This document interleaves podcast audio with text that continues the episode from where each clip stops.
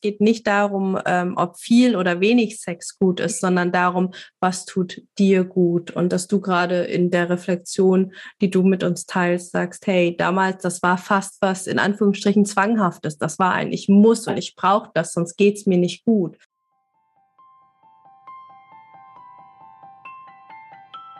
Hi und herzlich willkommen zum Survivor Queen Podcast, der Podcast für Opfer, Betroffene und Überlebende von sexualisierter Gewalt. Dieser Podcast ist voll mit Mutmachgeschichten von ganz vielen tollen und starken Survivor Queens und außerdem voll mit Tipps und Tricks von Experten und Expertinnen aus dem Bereich Traumaaufarbeitung und vielem mehr. Ich bin Mai Nguyen, deine Host von diesem Podcast und ich wünsche dir viel Inspiration beim Hören. Schuld- und Schamgefühle waren für Beate in ihrem Leben immer sehr, sehr präsent, besonders in Kombination mit Sexualität. Bei ihr fing ihre MeToo-Story schon mit vier Jahren an. In dieser Folge spricht sie ganz, ganz offen mit uns darüber, wie ihre Erfahrungen bei der Polizei waren, wie ihre Gerichtsverhandlung lief und wie sie mit Scham und Schuld umgegangen ist. Hi und herzlich willkommen zu einer neuen Interview-Podcast-Folge hier im Survivor Queen Podcast. Wir haben heute Beate hier mit ihrer MeToo-Story und wie sie durch das, was sie erlebt hat, gewachsen ist. Beate, schön, dass du da bist. Ja, danke. Schön, dich zu treffen, Mai. Ich freue mich riesig, dass du heute hier erzählen magst. Darf ich dich bitten, einfach dich mal erstmal vorzustellen? Wer bist du? Was hast du mit Me Too, mit Survivor Queen zu tun? Genau. Also ich bin Beate. Ich bin inzwischen 52 Jahre alt. Meine Geschichte fängt mit vier Jahren an, könnte man sagen. Meine ersten sexuellen Erlebnisse. Und ich bin noch auf dem Weg. ich habe heute ein erfülltes Leben. Ich habe drei wundervolle Kinder und einen liebevollen Mann und bin sehr zufrieden und entdecke weiterhin meine Sexualität. Ich bin viele Tiefs auf und ab durchgegangen und viele gute Momente zwischendurch, die mich gerettet haben. Sonst säße ich heute nicht mehr hier, könnte auch nicht drüber sprechen. Das ist durch verschiedene Sachen geschehen, die ich später weiter ausbauen werde. Und mhm. freue mich, dass ich jetzt hier diese Chance bekomme, etwas zu vermitteln, was einem alles passieren kann und wie ich damit umgegangen bin, was mir weitergeholfen hat. Hm. Was ist bevor wir reinspringen, ähm, was ist so deine Hauptmessage? Was war dein Beweggrund, dass du gesagt hast, boah, ich schreibe jetzt der Mai und ich möchte meine Geschichte hier auf dem Podcast erzählen? Mein Beweggrund ist der, der dass ich sage, ähm, schon kleine Dinge können uns verletzen und in der Seele ganz starke Spuren setzen. So war es bei mir und wie ich meiner Verletzbarkeit begegnen kann und wie ich mit Achtsamkeit mit mir umgehen kann und wie ich mich finden kann und wie ich trotz der stärkeren Erlebnisse mich jetzt auf einem feinstieligeren Niveau bewege, wenn ich das so sagen soll, wo ich einfach sage, ja, ich kann die Dinge im Fluss erleben und Vertrauen und Liebe leben in meiner Sexualität. Ich habe starke Heilungserfahrungen durchgemacht, die nicht ganz undramatisch waren und möchte davon einfach mitteilen, den Menschen, die Betroffenen sind. Meine Geschichte sieht etwas anders aus als das, was ich bei dir gesehen habe, Mai. Ich habe also eine Schwester, die einen Podcast gemacht habe, so bin ich zu dir gestoßen und dann habe ich mir anderes angeschaut besonders auch ähm, äh, Männer als Opfer. äh, dass das eben sowohl als auch sein kann. Das hat mich sehr interessiert und meine Geschichte sieht etwas anders aus und dachte, das ist interessant, die dazuzufügen. Zum Teil, weil ich älter bin und 30 Jahre Therapieerfahrung habe und zum Zweiten, weil ähm, eben die Vielschichtigkeit in den sexuellen Erlebnissen, es gibt nicht einen Täter und ein Opfer. Und es gibt auch einen, für mich eine Erkenntnis, dass es den Opfer-Täter-Opferkreis gibt. Das heißt, dass ich selber auch äh, an Stellen andere verletzt habe. Was ich interessant fand, was äh, dort mir noch fehlte bei deinen Podcasts. Mich würde das auch sehr interessieren, wie ein sozusagen Täter seine Geschichte einmal darstellt weil ich glaube, dass dort was Interessantes zu finden ist über die in der MeToo-Szene, was da eigentlich passiert und was da passiert ist und wie das zu solchen Dingen kommt. Und da wollte ich einfach meine Geschichte mit ins Internet stellen. Das ist natürlich ähm, mir dann auch aufgegangen, dass das nicht ganz un empfindlich ist, das Thema, mhm. weil natürlich das Erlebnis der anderen Beteiligten durchaus anders sein kann. Mhm. Das heißt, wenn ich mich als Opfer äh, empfinde, dass nicht durchaus eventuell kommuniziert worden ist von mir, in der Machtlosigkeit meine Grenzen deutlich zu kommunizieren. Mhm. Und ich will mich damit nicht beschuldigen oder äh, mir was aufladen. Ich will nur, äh, das ist mir später aufgegangen als ein Licht, auch in meinem Verhalten mir selber gegenüber und anderen gegenüber, wo ich die Grenzen anderer nicht erspürt habe. Ja, da sind wir auch eigentlich schon mittendrin. Was ist denn eigentlich passiert? das war jetzt zum Thema erstmal, warum und was ich da gerne möchte in dem Post Podcast, ne? warum ich das gerne ins Internet stellen wollte. Hm. Ja, danke dir für deine Klarheit an der Stelle und auch nochmal für deine Präambel. Ja, das ist das, deine Sicht der Dinge. Das ist das, was dir passiert ist als Wesen, das, was du erlebt hast. Und ähm, auch wenn du in dem Moment ähm, für dich das vielleicht nicht kommunizieren konntest, was viele nicht können in dem Moment. Ne? Gerade wenn wir in so einen ähm, Erstarrungszustand geraten, dann bekommt unser Gegenüber das vielleicht nicht unbedingt mit, je nachdem, welche Intention der Mensch hat. Ne? Und dass das hier einfach nur deine Version der Dinge ist und es gut sein kann, dass andere Menschen tatsächlich, die dich kennen, das hören, die vielleicht sogar involviert sind. Wir nennen heute keine Namen, ne, ganz klar. Ähm, und dennoch kann das sein, dass hier Dinge passieren. Und das ist gleichzeitig total wichtig und schön, dass du für dich klar hast, das ist meine Version. Das ist das, woran ich mich erinnere. Das ist das, wie ich es erlebt habe. Und das ist das, was ich verarbeiten musste danach. Genau. Ja. Genau. Und das sind dann wieder die anderen, die das dann eben wieder zu äh, bearbeiten haben, wenn sie auf meine Geschichte stoßen. So ging es mir, als ich die Geschichte meiner Schwester hörte und mhm. was das eben ähm, für Bilder in mir erzeugt, für Gefühle. Ähm, das ist mir jetzt schon begegnet in dem Prozess, weil wir ja drei Monate Zeit hatten und ich dann schon mal damit in die familiäre Öffentlichkeit gegangen bin, dass wow. ich Podcast machen will. Mhm. Das war auch ein Abtesten, so ein bisschen, was passiert denn da, wenn ich da mal die Karten auf den Tisch lege. Mhm. Und da sind alle sehr interessiert. Mhm. Was ist mir denn da passiert? Mhm.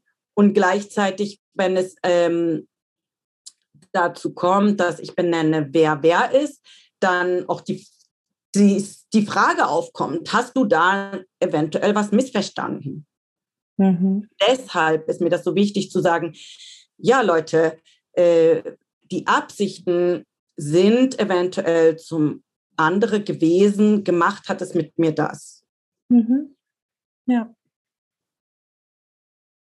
Danke dir für diese Klarheit. Und dann mhm. lass uns doch gerne mal in deine MeToo-Story abtauchen. Ja. Und wir, ne, wir haben schon vorbesprochen, einfach für die, die zuhören. Beate hat viel, viel Inner Work gemacht, viel Arbeit gehabt, seitdem wir angefangen haben, uns auf den Podcast vorzubereiten. Das ist ganz, ganz oft so, auch systemisch. Vielleicht kennst du das, wenn du es zuhörst von der Therapie her, dass sobald du irgendwie weißt, oh, nächste Woche ist Therapie, ne, dass dann auf einmal alles schon innerlich anfängt. Das heißt, Beate hat viel, viel ah. vorbereitet und könnte wahrscheinlich noch viel, viel mehr Stunden sprechen. Und wir haben gesagt, wir, wir haben gesagt, oh. sie pickt uns ähm, Kernereignisse heraus. Ne? Also wir, wir sprechen heute nicht im Detail über einzelne Dinge, sondern über Kernereignisse, um zu verstehen, wo kommt Beate her, um dann ähm, dahin zu gehen, wie ist ihr Heilungsweg passiert, was hat ihr geholfen, was hat sie getan, ähm, um dahin zu kommen, wo sie heute steht, eben als Mutter von drei Kindern in einer glücklichen Ehe, immer noch am Entdecken ihrer Sexualität. Und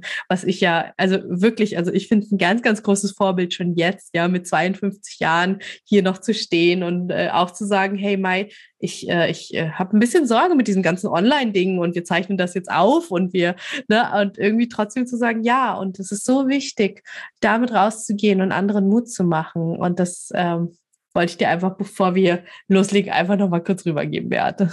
Ja, danke. ja, also meine Großmutter ist eine sehr religiöse Frau, die wollte Diakonisse sein und durfte das nicht. Und meine Mutter ist eben so aufgewachsen, sodass es ein gewisses Umfeld dafür gab, wie man damit umgeht. Das wusste ich nicht. Ich bin vier Jahre und ich habe vier Brüder. Ich bin in der Mitte, zwei ältere und zwei jüngere. Und zwei zeigen mir, als ich vier bin schon, wie ich mich befriedigen kann. das ist für mich wenn ich das anderen erzähle, schon etwas krass. Das war für mich normal. Ja, sie zeigen mir etwas und ich komme mit etwas Wunderbarem in Kontakt. Dem Orgasmus, der Selbstbefriedigung und will das meiner Mutter zeigen. Und ich gehe in die Küche und zeige ihr, wie man das macht. Und äh, das ist die erste Begegnung mit meiner Scham. Das war natürlich sehr verboten. Das war auch hm. sehr chemisch. Das war ganz und gar nicht erlaubt und sie fiel so ein bisschen wie aus allen Wolken in meiner Welt, sodass ich wusste, das ist nur meins. Mhm. Vielleicht noch nicht mal das. Das ist etwas, was man nicht tut, sozusagen. Mhm. Was dann aber, ne, es war Krise in der Familie, die Eltern waren in Krise und ließen sich scheiden und es war Chaos und Krise. Und das war eine fantastische Stressbewältigung. Ja. Und so ging dann die Erforschung weiter. Da ist ja im Prinzip noch gar nichts weiter passiert. Also es kamen dann erste Spiele als kleine Kinder dazu, dann kamen Erwachsene dazu, die das wieder irgendwie ähm, verbieten und schlimm finden, die Scham wächst und so sind das kindliche Erlebnisse, wie ich meinen Genitalbereich erkunde und etwas lerne. Nämlich, es gibt Dinge, die sind ganz privat oder sogar ganz verboten. Es war so, dass sich dort das, die erste Scham so weit ausbreitete, dass sich das auch mit Schuld bespickte. Ich tat etwas, was verboten und unerwünscht, unschön ist. Und das hat mich sehr begleitet. Deshalb dieses frühe Erlebnis von Bedeutung, das hat mich sehr begleitet in meinem sexuellen Erleben. Mhm. Ob ich das darf, ob man Lust spüren darf, ob das was Gutes ist, ob man nackig sein darf, lauter solche Dinge. Mhm. Ähm, das ist so der Ausgangspunkt. Da würde ich jetzt gerne übergehen dazu, was mir dann passiert ist, wo ich fand, dass andere mir gegenüber über, übergriffig sind. Ist das in Ordnung so, Mai? Ja, klar. Oder, ja, na klar, dann mache ich weiter. Also es ähm, gibt sehr nahestehende Personen, die mir sehr nahe gekommen sind, äh, wo meine Grenzen überschritten wurden. Als ich in die Pubertät kam, war meine Mutter sehr interessiert, mein Vater war sehr interessiert und ich hatte das Gefühl, aber das ist ja doch privat und meins. Ich wollte keine Berührungen und ich wollte auch keine Blicke. Ich wollte das, ich wusste nicht, was in mir geschieht. Mein Körper verändert sich, mein Geist verändert sich, meine Seele, mein Intellekt, ich, meine Hormone, ich konnte damit nicht richtig was anfangen. Und wollte das in Ruhe selber erleben und betrachten und gerne mit wenig intimer Neugier behandelt werden. und so war es mhm. aber nicht. Ich war plötzlich auch eine Person, die interessant für andere Menschen wurde. Ne, meine Mutter ist eine Ärztin, die wollte gern mal ähm, anfassen und dies und das, wo ich dachte, nein, geht gar nicht. Mein Vater wollte schauen, das ging auch gar nicht. Ähm, meine Lehrer, wo man ja vielleicht auch meint, dass es normal ist, dass ein junges Mädchen Flirten austestet, der hat mich einmal einfach dann geschnappt und vor der ganzen Klasse übers Knie gelegt und mir den Po verhauen. also so, wo ich einfach immer wieder einen Schreck bekommen habe. Mhm. Ähm, es war auch so, dass eben andere Verwandte, also mh, hm, mein Onkel hat mich mal dazu verlockt, sehr viel Alkohol zu trinken. Ich wollte dann auch nicht mehr und irgendwie ging es dann darum, ob ich nicht übernachten will. Mit, also ich lasse mal die Feinheiten in dem ganzen Zusammenspiel aus. Es endete damit, dass ich dann denke, okay, ich kann dort übernachten und plötzlich liegt jemand nackt bei mir im Bett. Wow.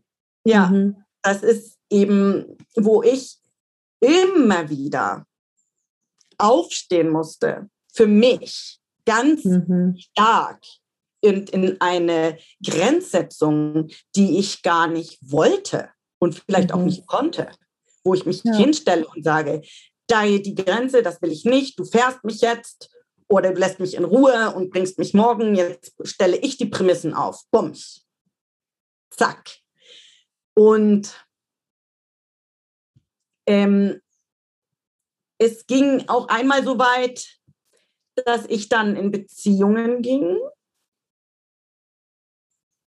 Also nicht einmal so weit und dann in Beziehungen ging, sondern ich war ja dann mal in einer Beziehung als äh, ich das auch wollte, mit Menschen nahe und intim zu sein.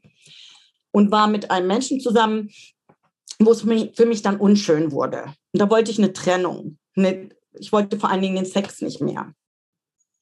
Woraufhin dieser Mensch sehr eifersüchtig wurde und jeden Mann, den ich, mit dem ich überhaupt in Kontakt war, äh, bedroht hat.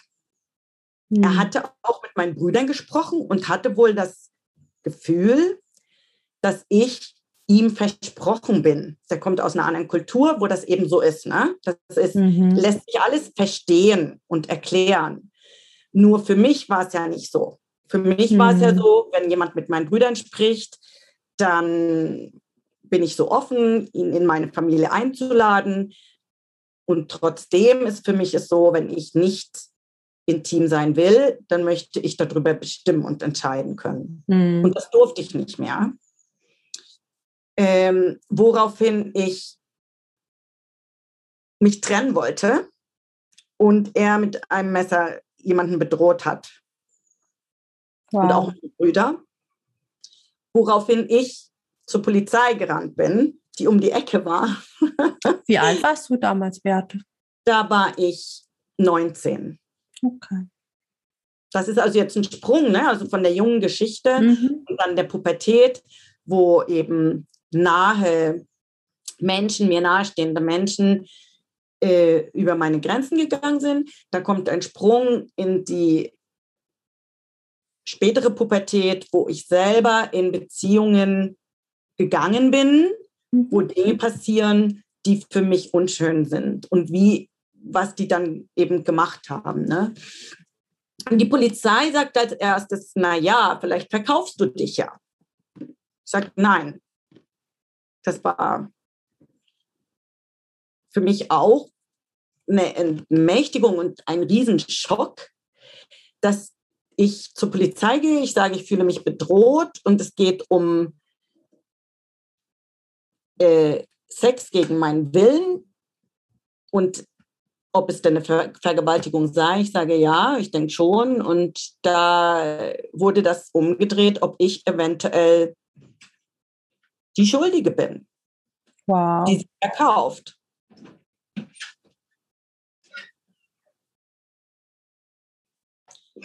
Und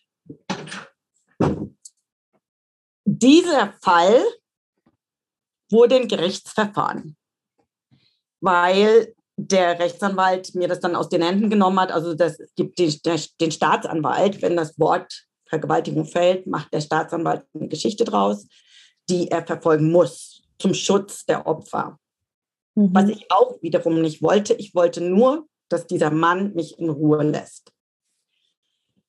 Ähm, das endete damit, dass es eine verworrene Geschichte wurde und ich auch beim Gericht dann zu unglaubwürdig war.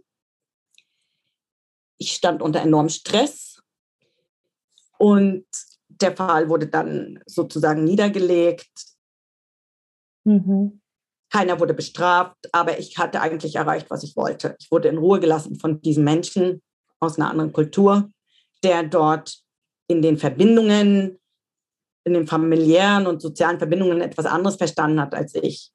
Hm. Das war dann in Ordnung für mich. Ähm, mir ist das immer wieder begegnet, Mai, dass Menschen ähm, mich als ein sexuell anziehendes Wesen empfinden. Das finde ich auch in Ordnung.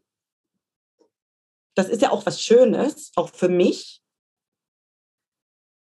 Äh, es geht dann darum, wie weit es geht und wie weit es gehen darf. Also wenn ich als Tramperin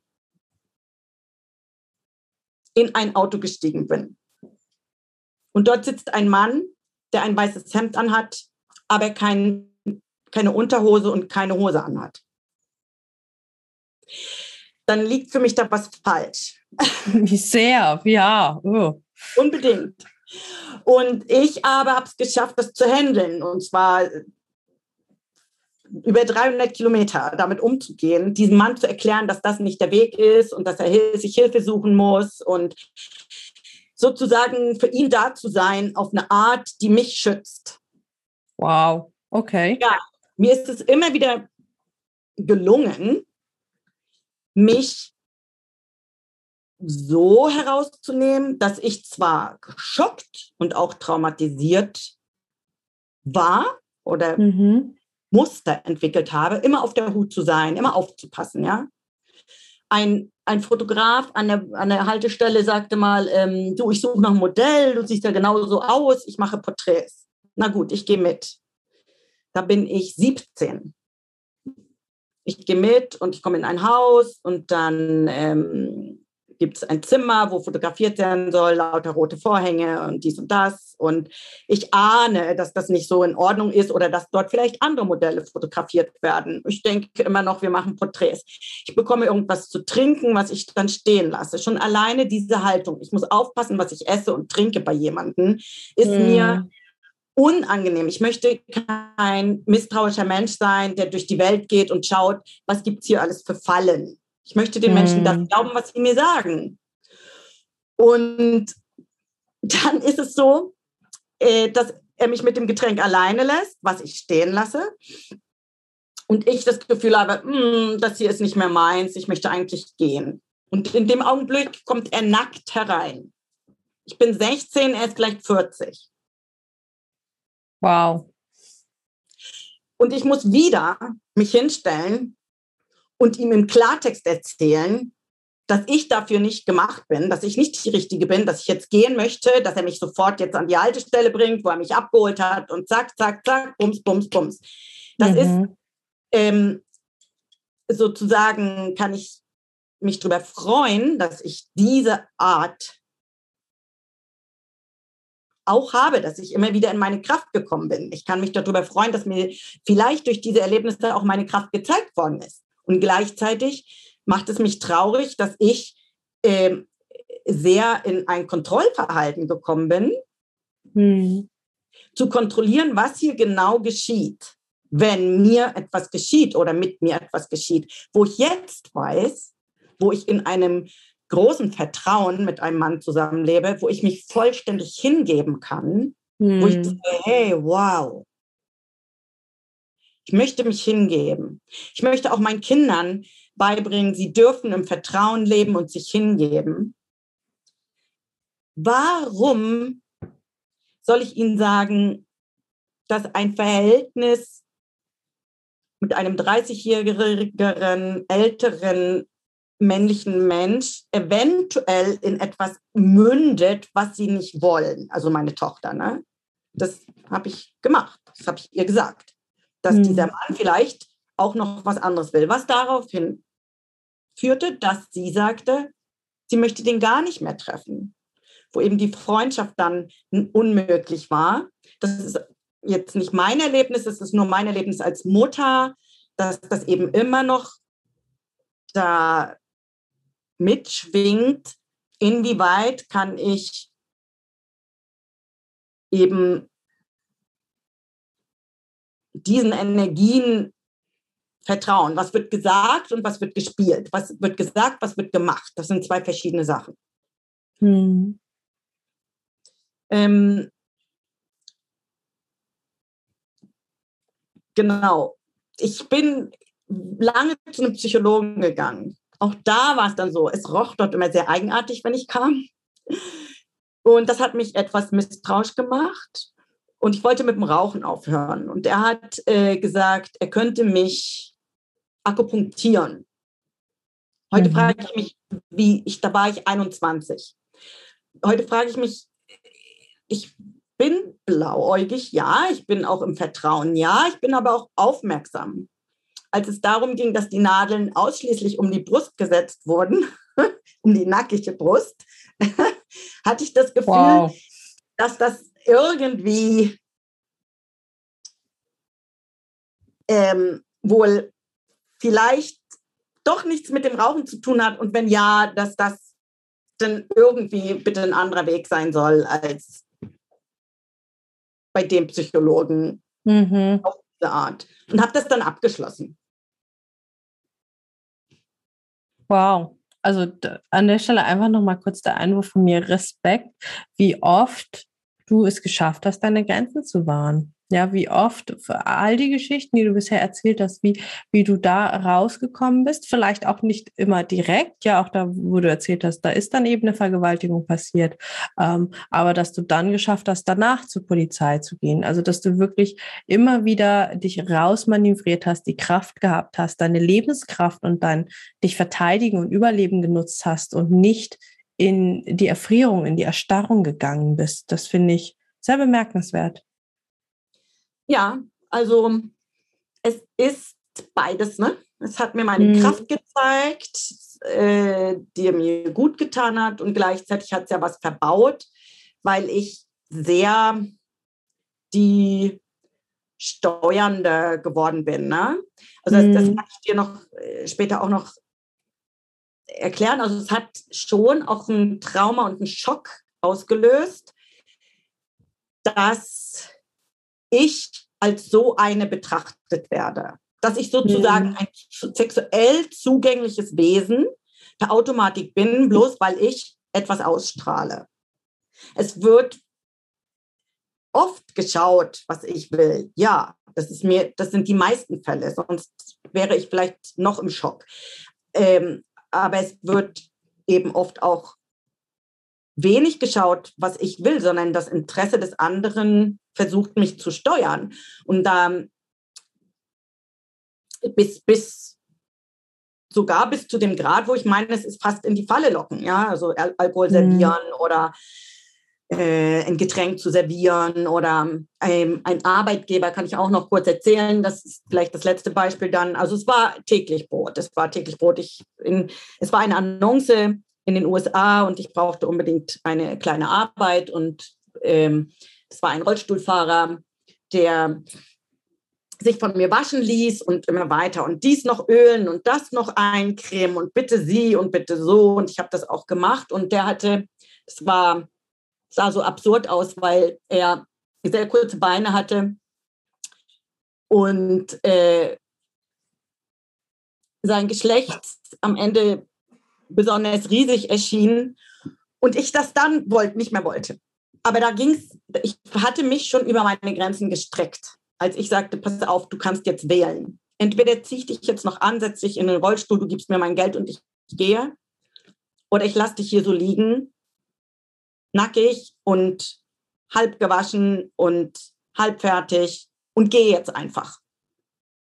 Er sagte, er möchte angezogen werden und in den Rollstuhl. Und dann gab er mir sein, sein Geld. Aber ich bin zusammengebrochen, Mai. Ich bin hinterher zusammengebrochen, weil ich mich so weit gestreckt habe, diesen behinderten Menschen, der rief dann auch immer wieder an, rief immer wieder an, bis ich nicht mehr rangehen konnte. Und ähm, mein damaliger Freund sagte ihm dann, äh, du bist ja kranker im Kopf als im Körper.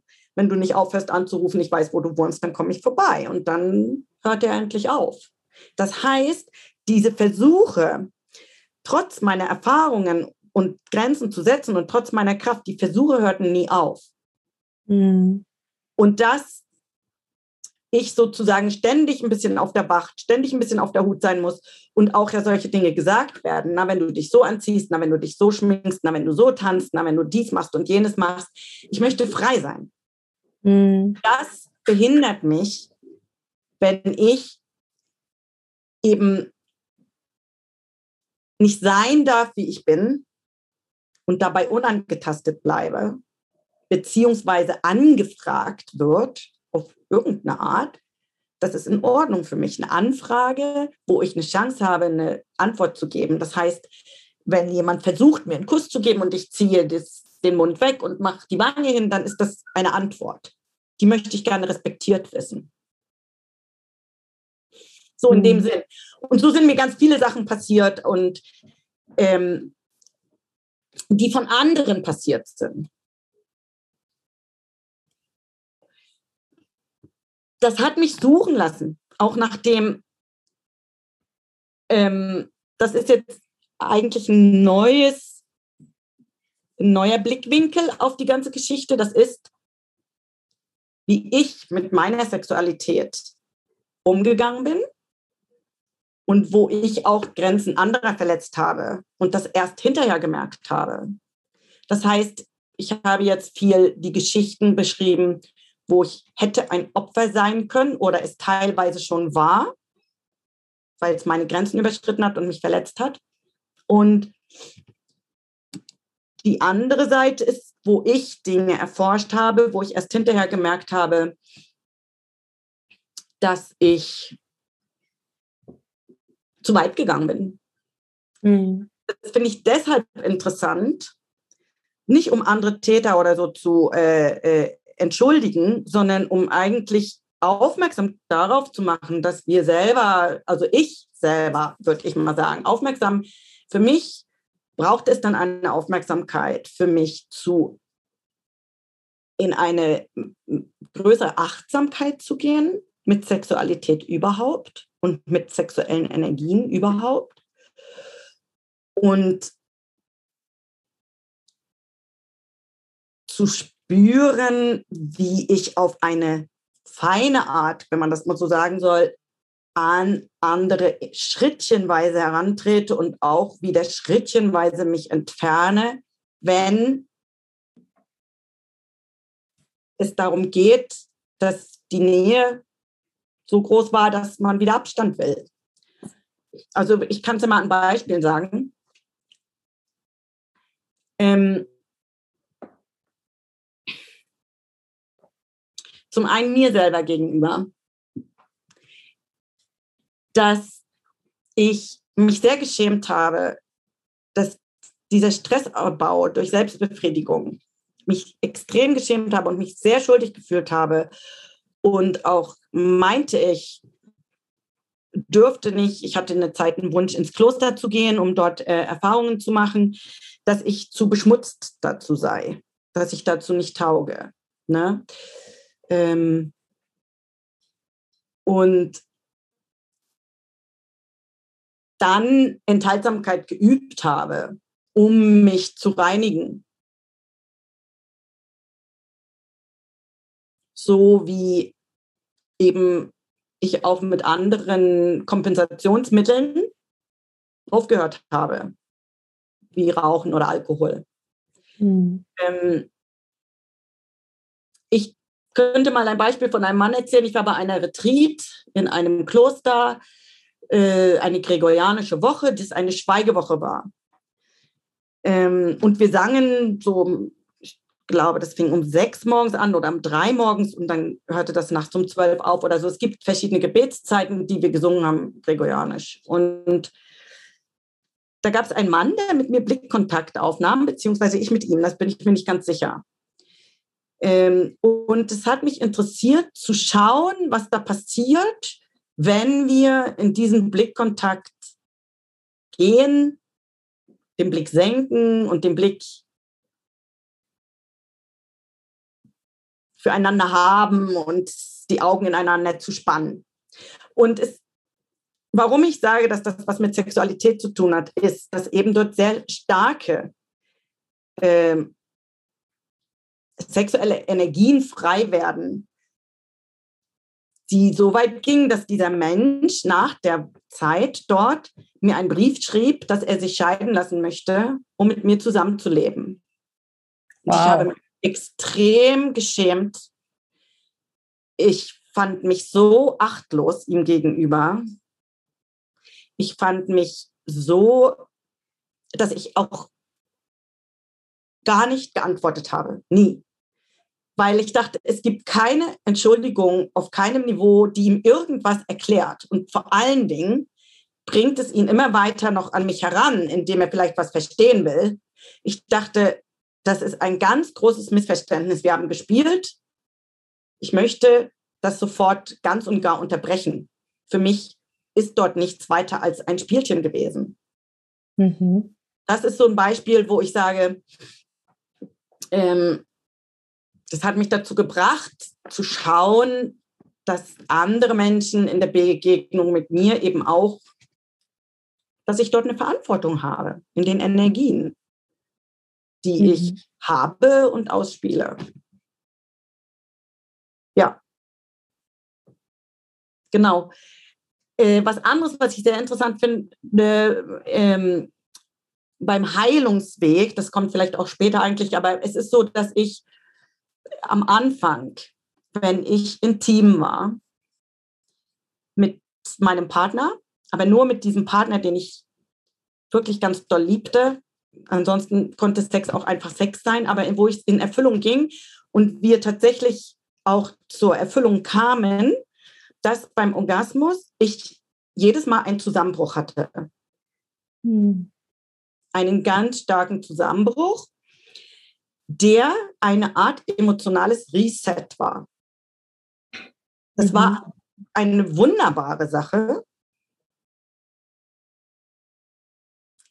die ihn aber sehr zweifeln lassen hat, ob er mir weh tut, ob es mir gut geht. Er hat mich dann mal gefragt und ich habe es ihm dann auch mal erklärt. Aber ähm, das ist von daher interessant, dass eben meine Überschrift war ja sexueller Gebrauch und Missbrauch. Ja, also sich gegenseitig zu missbrauchen oder sich gegenseitig zu gebrauchen, sich selber zu gebrauchen oder auch sich selber zu missbrauchen. Dort war es eigentlich was Wunderbares. Es kam jedes Mal zu einer Auslösung aller meiner Traumata auf einmal. Die rauschten so durch mich durch und ich ließ sie los. Mhm.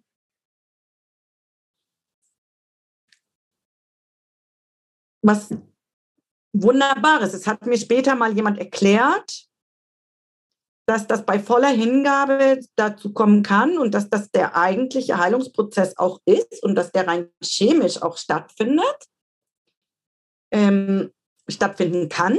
Also dass das jedenfalls ein Weg sein kann von seelischer Heilung. Das muss nicht unbedingt, ähm, äh, also die, die Sexualität und der Orgasmus zu seelischer Heilung beiträgt, egal ob das jetzt ein sexuelles Trauma oder ein anderes Trauma ist. Das mhm. finde ich sehr interessant.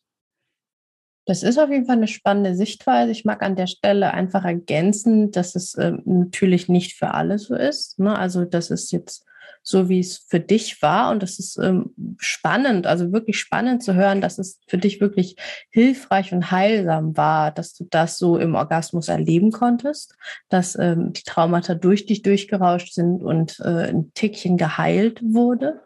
Ähm, Viele erleben es aber tatsächlich äh, retraumatisierend. Ne? Also, dass für viele in dem Moment, in dem all die Bilder und all die Erinnerungen kommen, in dem das so nah an den Orgasmus oder die Sexualität gebunden ist, dass äh, sie danach einen Zusammenbruch im absolut negativen Sinne haben mit Panikattacke und es geht nichts mehr und es ist alles schwierig.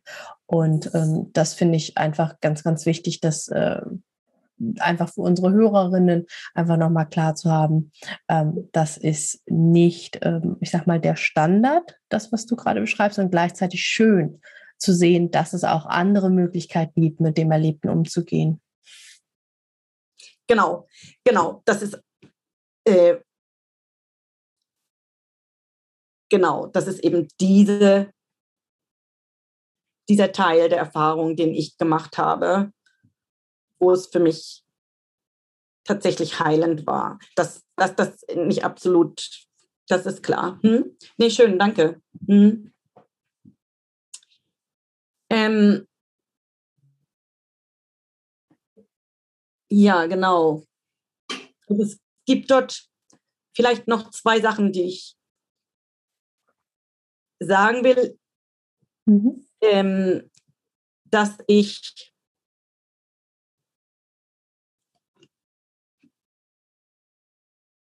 noch Erfahrungen gemacht habe, Parallelbeziehungen zu haben. Das ist von daher interessant. Das sind also sexuelle Parallelbeziehungen. Ähm, es ist von daher interessant, weil es mit dem Thema zu tun hat, der sexuelle Gebrauch und Missbrauch. Das ist ja wieder sozusagen allgemeingültig. Fremdgehen ist verboten und unmöglich und ich habe es trotzdem gemacht. Und nicht in meiner Beziehung, die ich jetzt habe, aber damals. Das zeigte mir, dass dort ganz viel unbefriedigte Energien sind, dass mir was fehlt. Ich auf der Suche war, wo ich das herbekomme, auf der Suche nach anderen war und gleichzeitig Ängste vor der Trennung mit dem alten Partner hatte.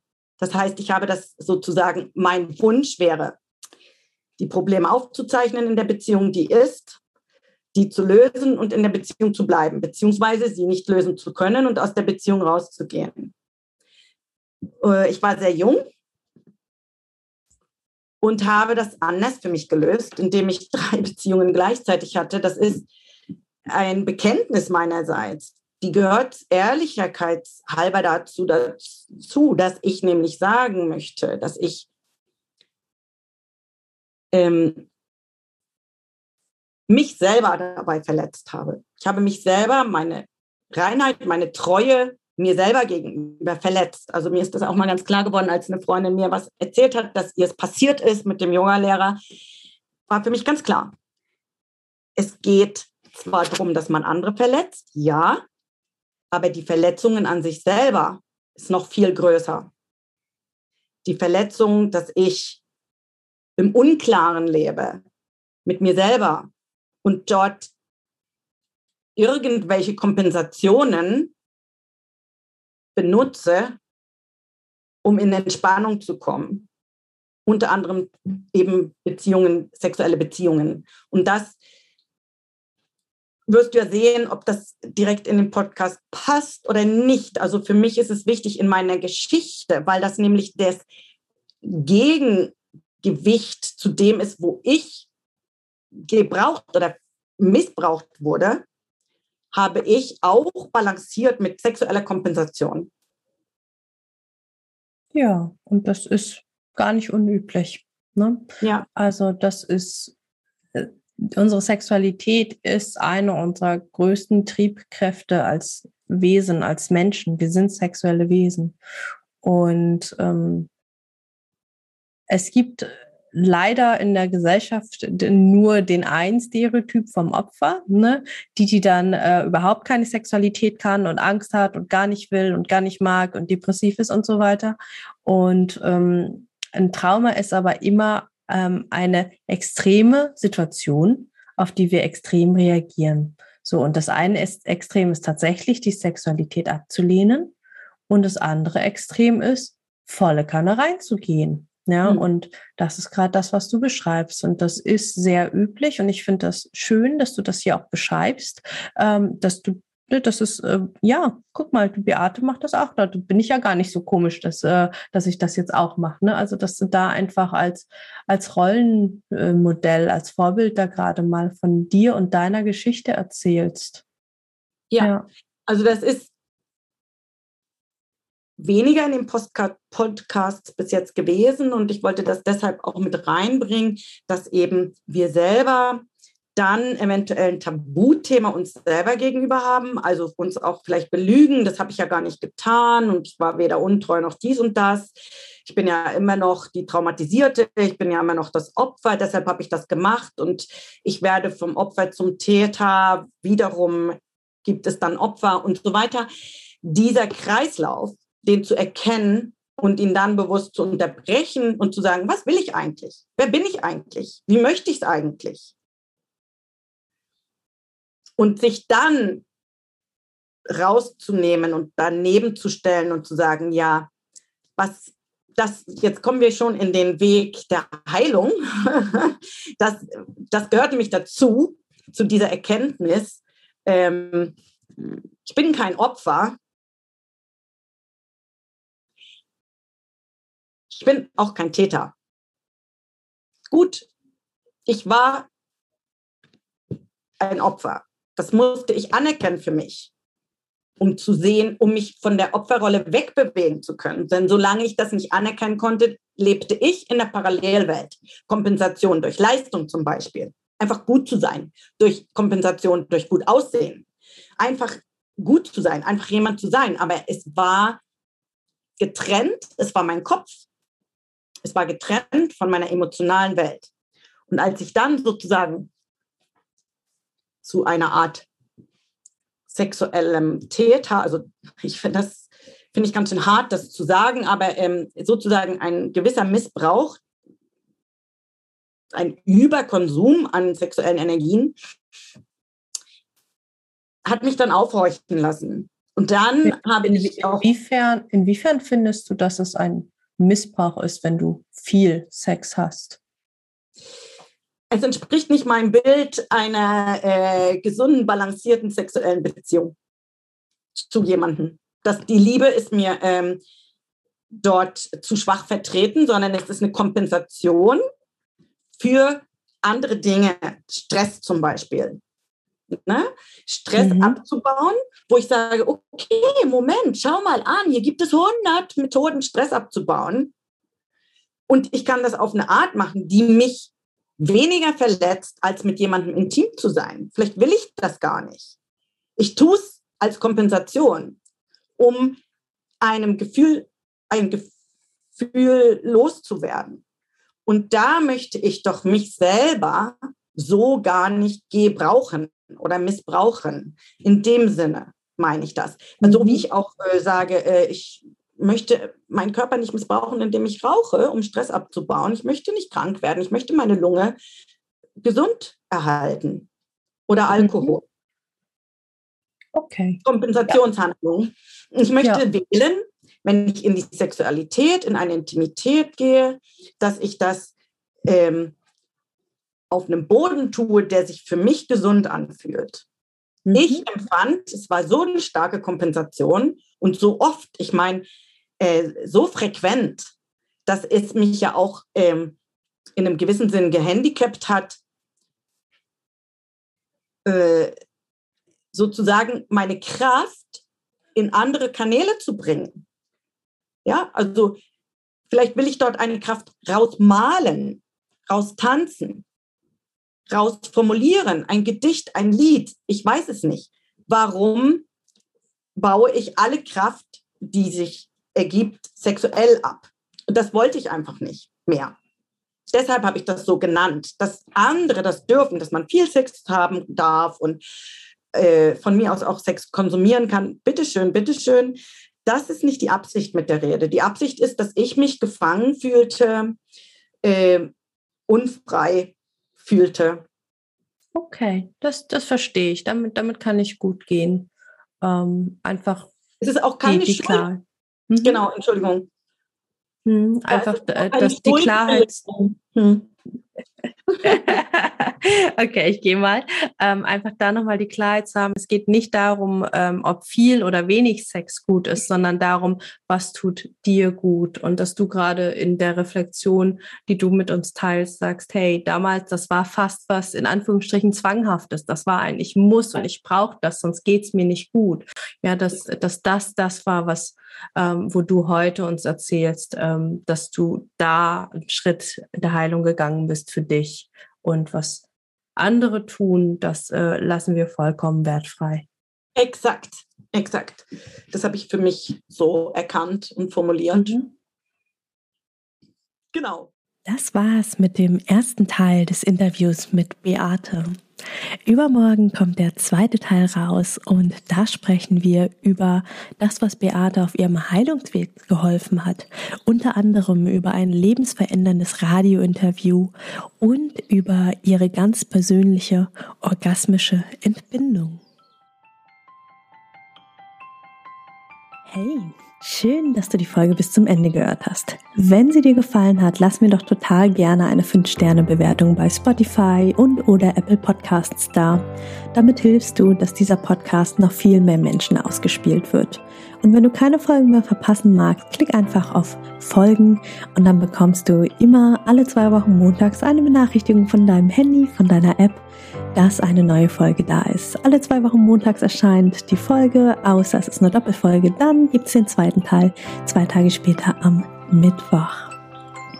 Und wenn du dich mehr zum Thema Trauma und Traumaaufarbeitung einlesen magst, dann lad dir doch total gerne mein E-Book runter. Das findest du kostenlos in den Show Notes. Da sind auch alle anderen Links, über die wir hier in der Podcast-Folge gesprochen haben. Ich freue mich, wenn wir uns in der nächsten Folge wieder hören. Bis ganz bald, deine Mai. Ciao.